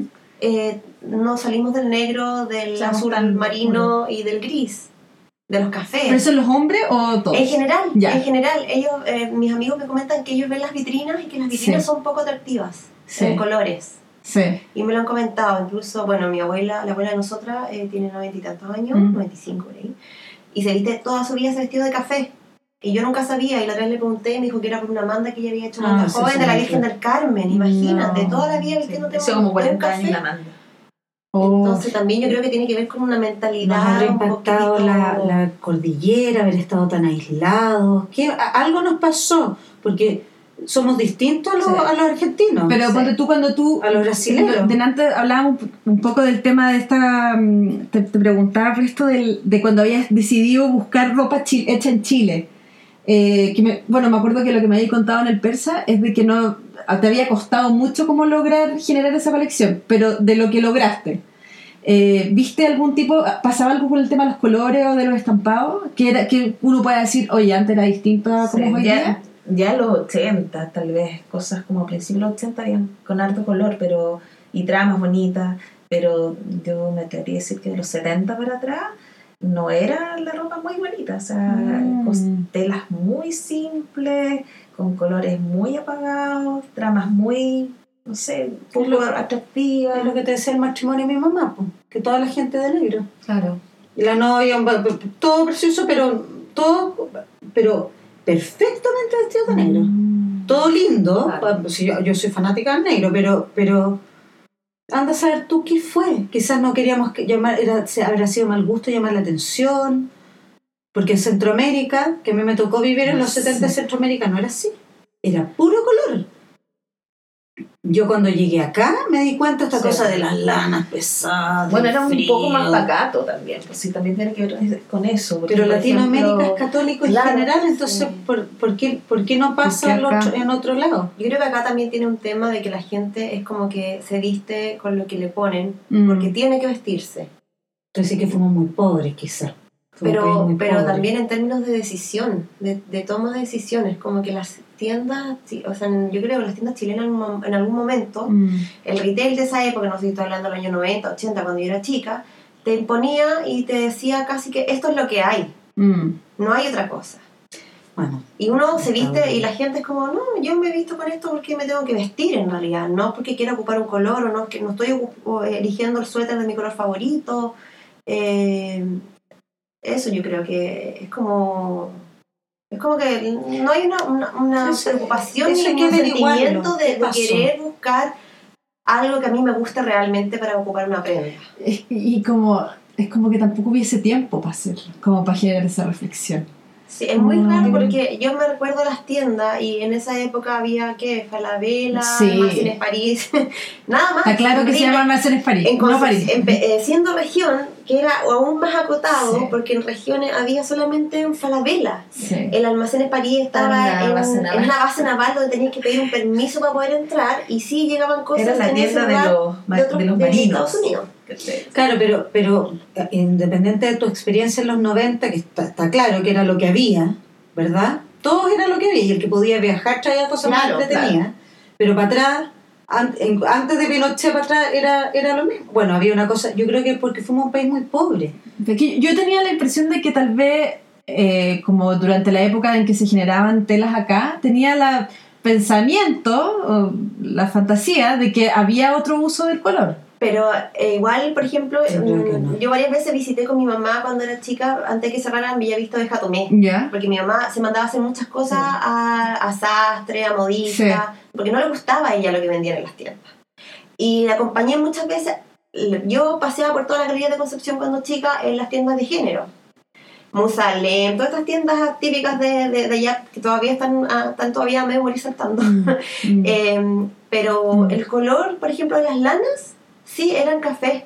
ya. Café, eh, tierra, tonos tierra, tonos tierra, tonos así muy... Había algo con los pigmentos difíciles de procesar. Puro, o con, Sí. el, con el clima, creo yo también. Tiene que ver a lo mejor con... Yo creo que yo eso, cuando yo llegué a Chile, para mí era eso, fue esto, como que caía, como que cayó una plasta de todo. Yo tenía 6, 7 años cuando llegué. Y era todo azul oscuro, porque ni siquiera era azul marino. Entonces entre más decimos, o sea, uni- este uniforme de mierda, ¿cachai? Era azul, era todo gris, oscuro, las lanas café, el verde botella y el burdeo. Sí. Esos eran los colores del 84, 83, el burdeo, el verde botella, el café, ca- el El cascarita, gris. el gris, Sí. los negros y toda la gama de cafés había. Toda la gama de azul, de gris. sí. Y el azul era muy no sé, entonces anda a saber tú qué nos, qué nos pasó. Vamos con la siguiente pregunta, porque es, necesitamos algo. Estoy intrigando, ya. Sí. ¿Cómo te vestías cuando estudiabas en la universidad o el, o el instituto? Eh, me vestía con, obviamente con ropa usada. Eh, eh, bueno, yo estoy en Conce, entonces íbamos a unos negocios que son como de Macy's, puede ser. Eh, Sí. Y vendían la ropa en cajón. Macy's, ya. Sí, Y, y era ver de repente una manga naranja y la otra manga azul y era muy así psicodélica. Así, la verdad es que me gustaba verme distinta, pero más allá de sentirme distinta, era, era súper aburrido, bueno, todavía es aburrido, y la gente en Conce se viste, eh, no sale de la Parca Columbia eh, y marcas, es muy marquero y tradicional. Entonces me pasaba algo con la gente y me cargaba. De hecho, yo me vine a Santiago porque odiaba Concepción, me cargaba la gente en Conce. Y, y yo me subí a una micro de repente con esta ropa, con un sombrero, con zapatos, con metales raros, con jardinera y con estas chaquetas amarillas, naranjas, azules, rojas, de todos colores. Y la gente me miraba muy feo, de verdad que me miraba en la micro así como, hasta con cara de así de... ¿Qué le pasa a esta mina? Ay, se ponen, ponen como cara, la gente pone cara de asco Sí, cuando algo sí, le, le incomoda. Y como que Es muy ah, raro. Sí, entonces, eh, pero a mí me gustaba provocar esa sensación en esa época. Además que uno como era joven, así como, ah, lo mismo, así, claro, ah, lo mismo.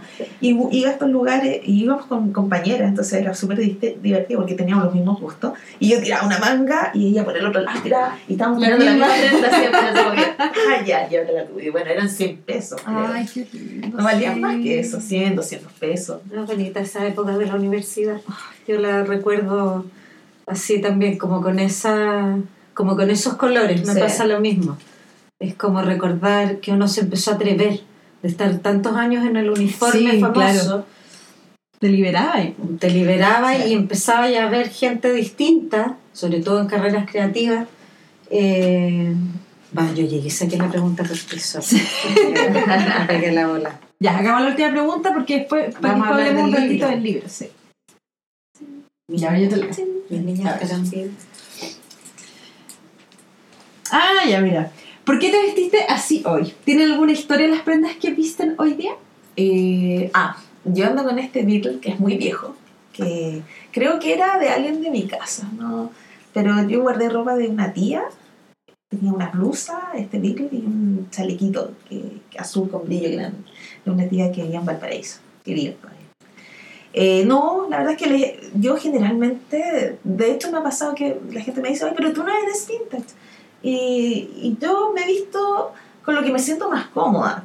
Sí tengo muchos chalecos así bien antiguos, bueno, este es un chaleco que es ochentero, Ya. me gustan los colores así como rosaditos, grises, eh, trato de no vestirme tanto negro, pero, pero si busco algo negro, por ejemplo, tiene que traer perlas, no sé, pero tiene que ser algo, sí, siempre tengo algo que sea más antiguo.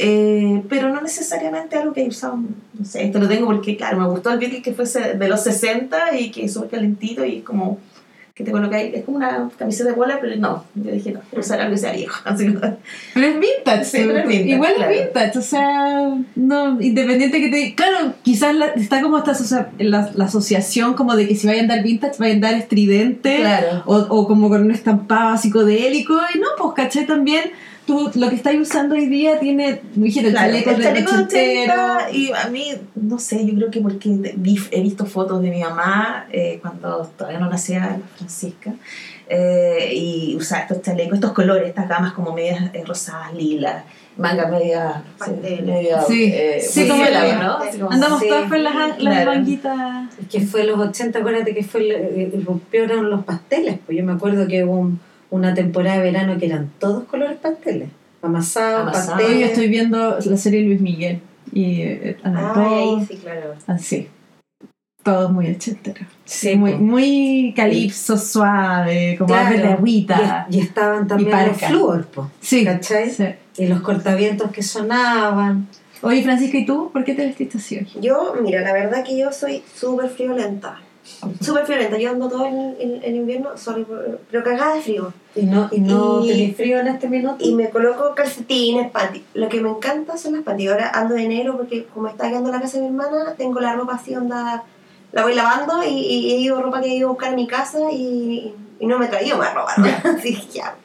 Pero mm, me encantan, por ejemplo, las panties. Ya. Me encantan los colores en, la- en las piernas. Ya. Tengo panties de todos los colores. Amarillo, verde. Me han echado talla en los trabajos donde he estado. La gente me ha mirado con cara de asco por ser poco seria en ese sentido. Qué loco, bueno, las panties son tan re lindas. Yo comparto contigo el tema de los colores. Oye, las yo tuve una vez una, un, trabajé en un, un gobierno, lo voy a decir, con gente muy conservadora y una jefa de, eh, de, de una autoridad me dice un día que andaba en unas panties Pero ¿qué edad tenía tu jefa, sorry? No, tenía como sesenta y tanto la Ah. señora, ¿no? la señora, ya, señora, señora. y me dice, me- y andaba con unas panties mostaza y me dice, oye, qué linda, oye, sus panties, me queda mirando y oye, tus panties, sí, parecen patitas de canario. Y yo así, como, esta señora, ahí, me digo, bueno, ya, y me morí la risa. Me dice, pero un poco raro los colores, ¿no te da cosa andar en la calle así? No te puedo creer. Y todo el mundo me tiraba talla, como que me ponían en una reunión con gente a tomar decisiones, gente más importante que yo, obviamente, y, y me decían, oye, eh, la, Fran- la Fran, la diseñadora, ah, sí, se nota. Ah, por el color de las panties. Porque anda vestida la muy, muy raras. Sí. Ay. Entonces, claro, yo, eh, a mí me encanta, eh, creo que siempre como que tiene que haber una prenda así. Yo me, mira, la verdad yo me visto, trato de vestirme lo más cómoda posible. Eh, cosas también que me, que me asienten a, a mi cuerpo, pero siempre trato de tener color, Mm. porque me, me pongo nerviosa un poco cuando uno anda mucho de negro o, o- y trato también de tener, yo siempre digo, eh, uno tiene que vestirse con cierta, con una identidad, pero a veces Mm. te tiene que acomodar, o sea, yo no me puedo disfrazar de algo que no soy. Mm. No podría, por ejemplo, ir a, a Forever y ponerme esta, Sí. este outfit que tú dijiste como eh, rockero Sí. o, o punk sin serlo. Pasé Mm. mucho tiempo por eso, por una cosa de cuando estaba estudiando, que uno empieza con toda la idea de, de querer descubrir identidades distintas y, y tuve una etapa punk y todavía la tengo aquí. Oye, sí, me gustó, lo estaba mirando. Pero, eh, pero es el guiño nomás que, que tengo de mi, de mi etapa. Se está hablando de un aro a todo esto, para que, Sí, no nos porque no se ve. Esto es un, un, un aro, Un que lo hizo una chica eh, venezolana en, que se la compré en Berlín en, una- en un mercado eh, de antigüedades, justamente. Ya. Y encontré esto y dije, bueno, siempre uno, yo me trato de vestir ahora más formal y todo porque tengo que trabajar con clientes, pero un, yo siempre digo, ahí mantengo mi, mi, mi onda media panqueta todavía, es eso nomás. Igual tenemos ciertas, me- tuve que salir un minuto, tenemos como ciertas estructuras con respecto a, y a uno se le sale en el, en a- al hablar, de cómo uno se tiene que ver para ciertas cosas. Ah, claro, pues para como- ciertas ocasiones. para ciertas ocasiones, porque no, no considero que lo que te dijo esa persona, porque andáis con panties de colores, significa que andes como informal o, o que loca eres tú. Al contrario, no sé, ¿cachai? Claro. Como que me, me- mm, no logro entender esas estructuras mentales que las tenemos todas. ¿ah? Como las opiniones de las personas sobre lo que uno se pone son muy raras. O, o, por ejemplo, uno misma que dice que las lentejuelas son para solamente para la noche, ¿por qué? ¿Quién lo dijo? Ah, claro. Sí, O sea, da lo mismo, tú Sí. haz, lo, haz lo que tú quieras, ¿cachai? sí, hay como un No, problema. es- no tiene que ver que porque tú te pongas lentejuelas vas a ser peor o mejor diseñadora, ¿cachai? No sé. O claro, como esta cosa de encasillar según el estilo, Sí. claro, lo que le, le contamos a la, a la Sara, que es como que te ven y te dicen, ah, sí, por eso se viste así, porque es artista. En cambio, ah, entonces si eres abogado, tienes que vestirte Ah, eh, serio, Serio. estos señores que le pedían el otro Hola, día la que tenía que tener una corbata. y una chaqueta, Por porque si no, no era un abogado de verdad. Y así con todo, pues sí, a, a todos nos ha pasado si hemos trabajado en oficina, pero depende también. Bueno, sí, depende de la oficina. Depende de la oficina. Pero lo que me llama la atención en realidad es como esa capacidad que tienen las personas como de opinar sobre tu forma de vestir, como si opinaran también sobre quién eres tú, pues, ¿cachai? Como, como si sintieran la necesidad De un de, poco. de, de decir Como- lo que opinan, ¿cachai? Como, claro, y de enjuiciar y de catalogar, ¿cachai? Como de poner a la gente en una, como en, una, en un Excel, ¿cachai? Como Claro. y si te salís del Excel, es como, bueno, ¿por qué? ¿Por qué? ¿Por qué no estáis ahí, ¿cachai? Pero por- O como, o como te pasó a ti con esa clienta que andaba buscando disfraces y pensó que porque tú vendías ropa vintage era, era disfraz. Claro. ¿Me entendí? Es como, ¿por qué? Oye, preguntémosle a la Sí. chiquilla el libro. el libro. Ese, ese proyecto. Sí, bueno, eh, este proyecto la verdad es que está, debería guardado hace por lo menos un par de años. y recién como finales del año pasado empezamos como a ver el tema. Yo le empecé a contar a mi hermana de la gente que he conocido, que ha caído en la tienda por ese motivo. Eh, y bueno, le empecé a explicar, sé que tengo este bichito de plasmar todo lo que en el fondo son, porque cuando yo he ido a comprar la ropa, el caso de la viejita que trabajaba en el Bim Bam yo le hago una especie de entrevista, ¿ya? Eh, pero para saber un poco más de cómo era, cómo, cómo, qué era lo que hacía, cómo se vestía en esa época. Entonces, no, no una entrevista formal. Para darle contexto a la prenda. Entonces, eh, le empecé a explicar a mi hermana, mira, es que cómo poder guardar toda esta información que yo he ido recopilando durante mucho tiempo. Y mi hermana me dice, pucha, ¿por qué no hacemos un libro bonito donde podamos a lo mejor colocar personajes a los cuales tú le hagas el mismo, eh, en la misma entrevista, y que ellos te expliquen por qué una prenda para ellos es tan importante? Entonces, eh, empezamos a ver el tema de los hitos, de eh, que una prenda era utilizada para una determinada ocasión. Por ejemplo, una prenda se usó para el matrimonio de su primer hijo y la atesoró mm. y la guardó. Entonces ahí se generó un hito. Perfecto. Y a raíz de eso eh, empezamos a buscar personajes también, porque había mucha gente que yo ya había perdido la pista, eh, gente que había fallecido, porque era gente mayor. Entonces empezamos a buscar personajes oye, y a contactarlos.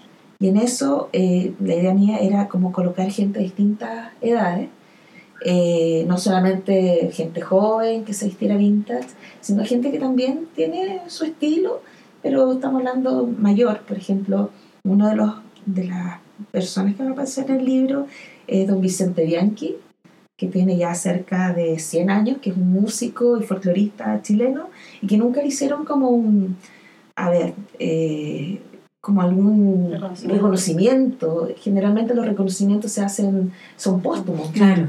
Entonces yo dije, bueno, no, yo me quiero como enfocar como en estos viejos, digámoslo, importantes de Chile y eh, colocarlos en el libro. Eh, bueno, está don Roberto Parra, que si bien no está eh, físicamente él, bueno, está su hija, donde nos relata ciertas prendas que fueron para él importantes por qué las usó, en qué minuto. Y bueno, y así muchos otros personajes que se han ido como, eh, han querido aparecer, que es el caso de La Paz, de Paz Hurt, que ella dijo, yo me he visto vintage y me encantaría aparecer en tu libro. Así como. ¿Tú trabajas mucho con ella, con eh, Sí, sí, Paz llegó hace como, después del disco Cómeme, que hace como tres años, y un día llegó a mi tienda eh, a buscar vestuarios como para sus presentaciones. Y andaba buscando, claro, ella siempre se hacía vestidos como nuevos, ¿no? Con inspiración tal vez más bien antigua. Y no, me dice, que yo quiero buscar algo que sea con telas que se vean que son viejas. Mm. O sea, por ejemplo, telas como lamé, que son mm. como con brillo y cosas así. Sí, bueno, yo le dije, yo te propongo algo, yo empiezo a buscar cosas y, te las puedo prestar para que tú las uses para tus conciertos, para las carátulas de tus discos. Y así hemos trabajado durante ya casi tres años. Ya. Funcionaba súper bien. He ido a sus presentaciones. Eh, bueno, el lanzamiento del, del video del año pasado, donde fue súper bonito porque lo hizo en un lugar muy antiguo. Y, bueno, y toda la gente tenía que ir vestida acorde al video, así, más vintage. Mm. Así que fue súper, súper chulo. Oye, ¿y el libro tú lo estás diagramando, diseñando? Sí. Y están en el fondo la investigación de todos estos personajes con su, con su ropa, eh, ¿ya las tienen seleccionadas o están en ese proceso? Todavía estamos en la etapa de selección, eh, porque pasa esto que también que explicaba la Sandra, que eh, mucha gente es muy viejita, entonces tenemos el miedo de repente, claro, ¿qué pasa si, si pasa algo entre medio y no voy a contar con esta, con esta entrevista? Entonces todavía estamos aterrizando el tema de la selección también porque mm, hay tanto, el espectro es tan amplio que uno podría hacer un libro eterno claro, de, que cortar en alguna parte. Claro, de, para contar toda, toda esta historia, porque a uno también como que se empieza a, a, emocionar y al final empieza a, hoy podría también ser este, o podría ser esto otro, y por qué no, si, pues, si metemos a esta señora, ¿por qué no podemos meter a esta? Y, y finalmente igual, claro, todavía nos cuesta como todavía eh, ponerle un, un, un- a- acotarlo el, el O sea, de hecho, hemos, eh, encontrado gente que es súper interesante para el libro, que tiene una historia súper potente. Además, por ejemplo, no sé, hay una señora que nos contactó, una amiga que vive en Suecia, que tiene una tienda vintage, y ella nos dice, oye, ¿sabes que mi suegra eh, se vestía súper elegante en cierta época? Pero también tiene un cuento que era, ella se vestía, ella era la señora del sastre de Allende, por ejemplo. Entonces había una historia súper bonita y, y después ella decía, bueno, y podemos llegar también a Allende. ¿Por qué no? Entonces habían, van apareciendo personajes, personajes, y la verdad que yo, bueno, al igual que tú, eh, nunca había hecho un libro, ni he tratado de hacer un libro, sino que es eh, esta primera vez, y, y claro, uno cree que es súper simple y, y barato, y no lo es. Mm. Entonces, meter mucha gente Mm. eh, es complicado, entonces a lo mejor se puede dar para, para una segunda. Sí, lo podéis pensar como no una sé, serie. claro. Sí. Eh, pero Yo creo que eso tantas fue, ¿no? cosas interesantes eh, por contar de estas personas que, que de verdad que me gustaría hacer, no sé, una Biblia Sí. de repente No. del vestuario aquí en Chile. así como. Sí, no, es precioso el proyecto, lo encuentro súper, súper bonito, así que mucha suerte con, con Sí, y eso. lo que requieran de ayuda de nosotras, Sí, estamos atentas a colaborarles. Si les podemos Muchas, colaborar, muchas gracias. sí, felices, porque en verdad es muy bonito el proyecto y, y es importante hacer esas cosas, Sí. como hacer registro, bajar las cosas, lo que, también lo que comentábamos, dejar las cosas, dejar las, las ideas que se conviertan en algo y Claro. que eso quede. Sí. Y que la gente, y que todos sepamos eso, ¿cachai? Que no sea como algo que, que se olvidó, que ya que no queda registro, se empiezan a morir las personas, como Claro. eso que estaba Aparte, tampoco queríamos que fuera como algo, eh, como solamente entrevistar a gente conocida. Mm. Por ejemplo, en Sí, un momento me- lo primero que tú decís, vestuario importante en Chile, o hito del vestuario, y Claro, no, no sé, pues uno piensa así, pues, ah, el vestido de la Raquel Alcandón Sí. de la Metálico. noche ni tanto. Sí. Entonces es como, oye, pero si finalmente si hacemos un libro solamente de gente de este tipo, eh, vamos, va a quedar como encasillado como en, la fara- en, la- en el vestuario de la farándula, de un, eh, como una especie de nostalgia del vestuario de la farándula. Sí, Entonces, justamente no queríamos caer en eso. Queríamos caer eh, como más en, en historia de gente más común y corriente, quizás. Que hubiese tenido un- este hito eh, cuando uno tiene algo importante para su vida, eh, es un rito. eh, y se viste para ese rito. Y, y justamente por eso lo atesora. Y Mm. eso es lo interesante de por qué la persona lo atesora. Que uno también quiere rescatar ese como... eh, como contarnos esa parte de su historia y que eso se refleje en el vestuario. Se va, se- tú miras un vestido y quieres saber qué sintió la persona en ese momento que lo usó probablemente. Ah, bonito, y además lo, lo bajas a, una realidad de que en el fondo la moda o estos, estos objetos que uno tesora como una prenda le pasa a todo el mundo. Sí. Desde la Raquel Argandoña hasta la señora Juanita que quizá está pasando el confort en un baño y de seguro debe tener algo que ella guarda Obvio, o atesora. todos. Todos atesoramos cosas y les damos un sentido, pues si son parte de Ah. nuestra vida. Pues estos son unos pequeños obsequios de la tiendita. Ay, debería ser al revés. Creo que, bueno, no sé si ahí, si no le atuntas Ay, color, lo qué cambian, no sé. Ay, gracias. Oye, muchas gracias. Ay, qué bonito. Debería haber sido al revés. Sí, No, no. nosotros les teníamos esto que lo hicimos caseramente. Unos rolls le voy a Y poner. bueno, acá yo traía como para, en realidad, bueno, no se puede mostrar a través de ¿Le este podemos tomar medio, fotos? Sí, vamos a ponerle Pero- fotos para el pero de alguna forma es para que entendieran un poco también lo que, Ay, qué lindo. cómo va mi selección. Bueno, yo rescato muchas cosas. Esta es una agenda que no es mi letra, es una agenda de una señora de los años 40 eh, que compraba ropa para gente adinerada y la señora se pegaba el viaje eh, a Francia y Ay. anotaba todos los encargos de la gente. Entonces, bueno, en el fondo, eh, a mí me encantaría que mi tienda fuese así, o sea, que yo pudiera, que yo lo hago de repente, viajar y traerle a cada uno algo, algo que, que quisiera usar. Y mi- mira, viene hasta con los precios, vienen los valores. Eso tiene que eh, estar en el libro, supongo. sí. Ay, Sí. qué hermoso. Entonces, bueno, estas cosas son las... Y, y lo bueno que esto es chileno, o sea, Sí, es lo que se hacía antiguamente, bueno, Hermoso. eh, tú decías cómo, cómo la gente se vestía, cómo llegaba a obtener esas cosas, que o se usaban o no se usaban, eh, eh, eh, si se hacían acá en Chile, se manufacturaban. No, hay muchas cosas finas que se traían solamente de afuera. Mm. Y quienes las traían era este tipo de gente que tenía una visión tal vez más amplia de querer armar una tienda y no claro. podía, pero eh, les traía así por encargo a la gente, eh, le puede echar un qué lindo, lindo. Y este es otro que es una agenda, creo que es de 1912, por ahí. Es también, es una agenda que es de una antigua casa Mm, de, casa casa de Musa. ropa. Claro, mí también. Entonces, voy guardando. Yo estas cosas las atesoro. Bueno, el persa tiene para, Sí, para poder para encontrar guardar, todo ¿Y esto. las encontraste ya, estas estas Sí. cosas? Ah. Sí. También, bueno, y estas son las ideas también que yo le, a mi hermana le decía, que gana de hacer un libro que sea con viñetas entretenidas, con colocar estas cosas, no sé. Claro. Por Los niños que ejemplo, habían también de... eh, en julio, exposición especial de géneros blancos, sábanas de lino, bueno, aquí Por Creas de hilo, con creas de algodón. Si te fijas, ya. Sí, así como para el Como- No, sí. Para la gráfica, súper jugado acá que Sí. diseñadoras. Mira, No, sí, cuático, con, vis- con. Oye, un día, acuérdame, y en la biblioteca tienen un libro, todas las tipografías de un... En la Biblioteca Nacional.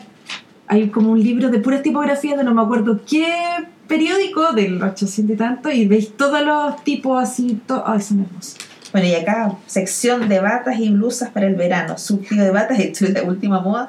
En percala, cefiros, lichí, gasas y organdis. Mira, pintas nuevas. ¿Viste? Entonces, Le voy a tomar foto a esto. Sí, hay que tomarle fotos. Oye, es precioso. Chiquillas, despidamos el programa eh, para sacarles fotos y seguir. Sí, sí, sí.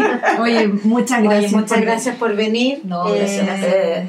Espero que esta, esta amistad que nos va a unir desde ahora en adelante, que yo espero sea fructífera y las podamos, las podamos colaborar en lo que sea. Sí, encantadas. Encantadas, encantaría, gracias. porque muy lindo Felices, lo que Muy están lindo, haciendo. sí. Oye, ya, cuéntenos ahora de sus redes sociales, de sus direcciones, todo eso. En Instagram estamos como Bacarat La Tiendita. Eh, fanpage es Bacarat La Tiendita Vintage. Y estamos ubicados en el Persa Santa Rosa, 2260, eh, local 332, Galpón 1. Esto está a una cuadra, ahora es súper fácil llegar, estamos a menos de una cuadra del Metro Bio Bio, línea 6. Li- Ya. Eh, y este es un galpón que es bastante nuevo, el más nuevo yo diría del Persario Bio, es el antiguo galpón de los textiles Mira. Musalem. Así que tiene harta relación. Ya. Sí, Con eh. ¿viste si era para hablar sin parar? Sí, si no vamos a terminar nunca. Ya, ahora sí que sí. Besitos. Chao, chao. Chau.